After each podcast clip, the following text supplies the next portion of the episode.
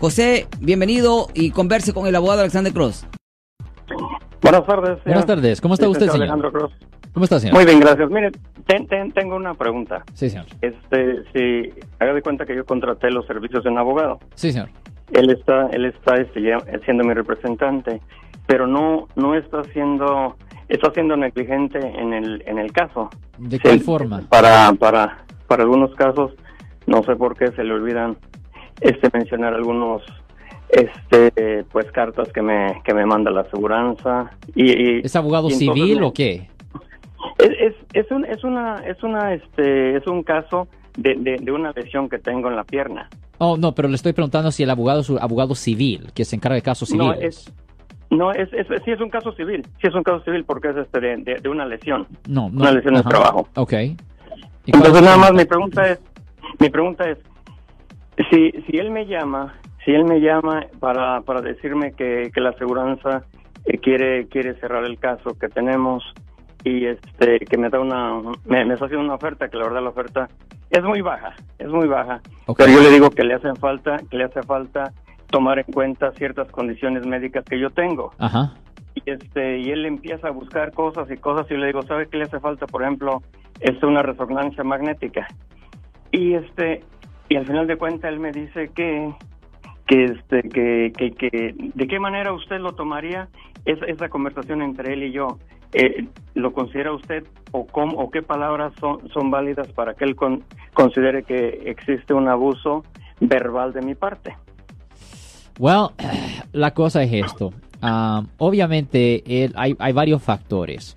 Un factor que un abogado tiene que de- determinar es ah, cuáles son los chances de potencialmente ganar el caso si el caso se llevara a un juicio por jurado. En un juicio por jurado es cuando traen a 12 personas de la comunidad y esas 12 personas deciden you know, cómo termina el caso. So, la cosa es que eso es algo que se tiene que pesar. Ah, obviamente versus ah, los riesgos de potencialmente perder el, el jurado y también los riesgos de costos adicionales. So, I mean, eh, eh, todo eso se tiene que balancear. Déjeme preguntarle, ah, ¿usted ha hablado con su abogado con respecto a potencialmente llevar el caso a un juicio por jurado? Eh, eh, sí, licenciado Cross, eh, creo que, que no, no entendió mi pregunta o no me supe explicar. La persona, mi propio abogado, me está acusándome a mí que, que yo que yo lo estoy abusando verbalmente con la Oh. plática que, que le dije. Ok, ok, ok, ok. Entonces, ok. So, usted está eh, eh, diciendo eh, que el abogado, el, su propio abogado lo está acusando a usted. Sí. ¿A, a- es a quién, correcto. ¿A quién lo acusó? ¿A, a quién? ¿Fue a la policía o qué? ¿Qué hizo? No, simplemente él me llamó, él me llamó, como le dije, me, me- me hizo una llamada por teléfono y me dijo que este que, que no podía seguir la conversación simplemente porque le, le recordé que hacía falta para el caso que él tomara en cuenta otros términos médicos o, o problemas médicos que yo tengo. Ok. y me dijo este señor este yo no puedo seguir así con usted o sea que, que él más o menos se, se dio como por ofendido como que yo lo ofendí tirándolo como quizás como que tiene este se le olvidan las cosas o no sé. Ba- bajo qué términos usted él, él como abogado si usted fuera mi abogado y le dijera este abogado este, hace falta que, que, que para el caso que usted me está representando este un, un recordatorio simple simple para usted que, que, que le hiciera recordatorio que le hace falta ciertos documentos usted lo tomaría como ofensa esa No. No. ah no, No. Absolutamente no. Eso no es ninguna ofensa. es- es- Es un, re- es un, es un recordatorio, no es una ofensa. Correcto Eso es un Entonces- recordatorio, no es una ofensa. Entonces, mire, mi, mi pregunta es, ¿qué palabras, qué palabras lo considera usted como un verbal abuse?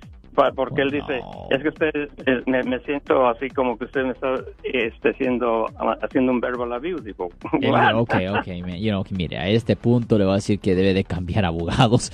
Búsquese un, otro abogado que se encargue de casos civiles, porque es claro que la relación está quebrada. Eh, esto no va a ir muy bien, porque emocionalmente el abogado no va a poder proceder.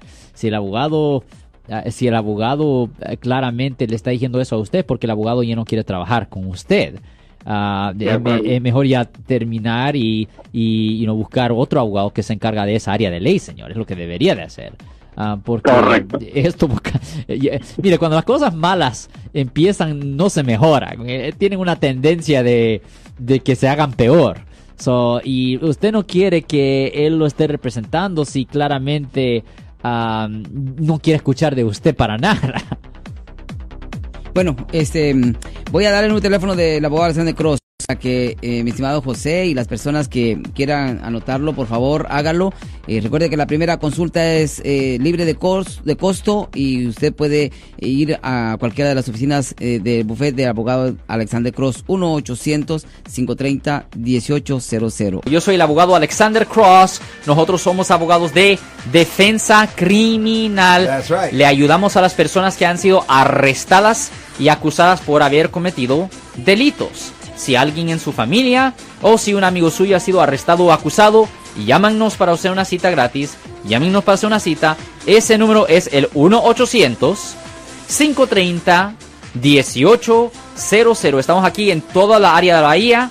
1-800-530-1800. Y como siempre, por casos criminales, casos penales, damos la primera cita gratis en nuestra oficina. Siempre estamos aquí todos los martes y viernes a las 12 y 35 respondiendo a sus preguntas con respecto a los casos penales. Y también nos pueden hacer preguntas en nuestra página de Facebook Live. Doctor Alex, abogado de nuevo, 1-800-530-1800, Marco. Bueno, vamos a la llamada telefónica, pero ya fuera.